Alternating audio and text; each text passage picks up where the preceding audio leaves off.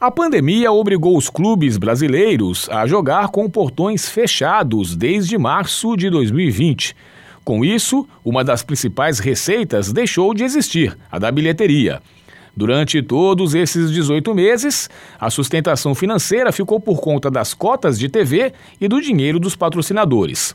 Não por acaso, pelo menos metade dos integrantes da Série A passa por crise financeira média ou grave, e outros tantos clubes decidiram pisar no freio e evitar grandes contratações para não onerar ainda mais as despesas.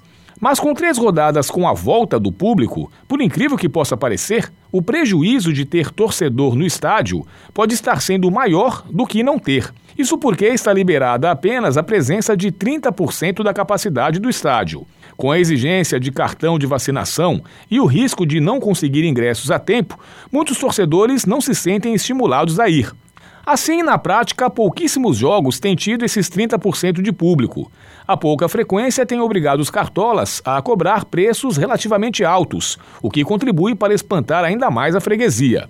É importante ressaltar que não se discutem as medidas sanitárias necessárias para devolver o público aos estádios, mas se está dando prejuízo, o momento dessa reabertura pode e deve ser discutido. O que se viu no jogo Fluminense e Fortaleza, dia 6 de outubro, no Maracanã, foram pouco mais de 3.100 torcedores, cuja renda gerada não chegou a 100 mil reais. O problema é que para abrir o Maracanã para receber público, o que significa imprimir ingressos, abrir mais entradas, gastar mais energia, deixar os banheiros em condições, pagar pessoal de apoio, etc., o custo médio do Fluminense ultrapassa os 700 mil reais. Ou seja, a partida contra o Fortaleza com o público deu ao tricolor carioca prejuízo de 600 mil reais. Só para comparar com os jogos anteriores do Flu no Maracanã, o custo médio das partidas sem público não ultrapassava 200 mil reais por jogo. Os dirigentes têm dito que sabiam que com a capacidade reduzida o prejuízo seria inevitável inevitável,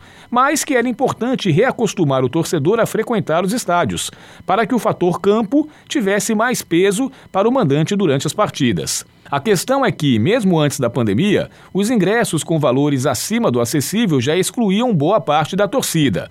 Agora é o momento de readequar valores à realidade financeira do brasileiro. Senão, o torcedor que já se acostumou a não ir aos estádios poderá abandonar de vez esse hábito. Paulo Pellegrini, para o Jornal Rádio Universidade.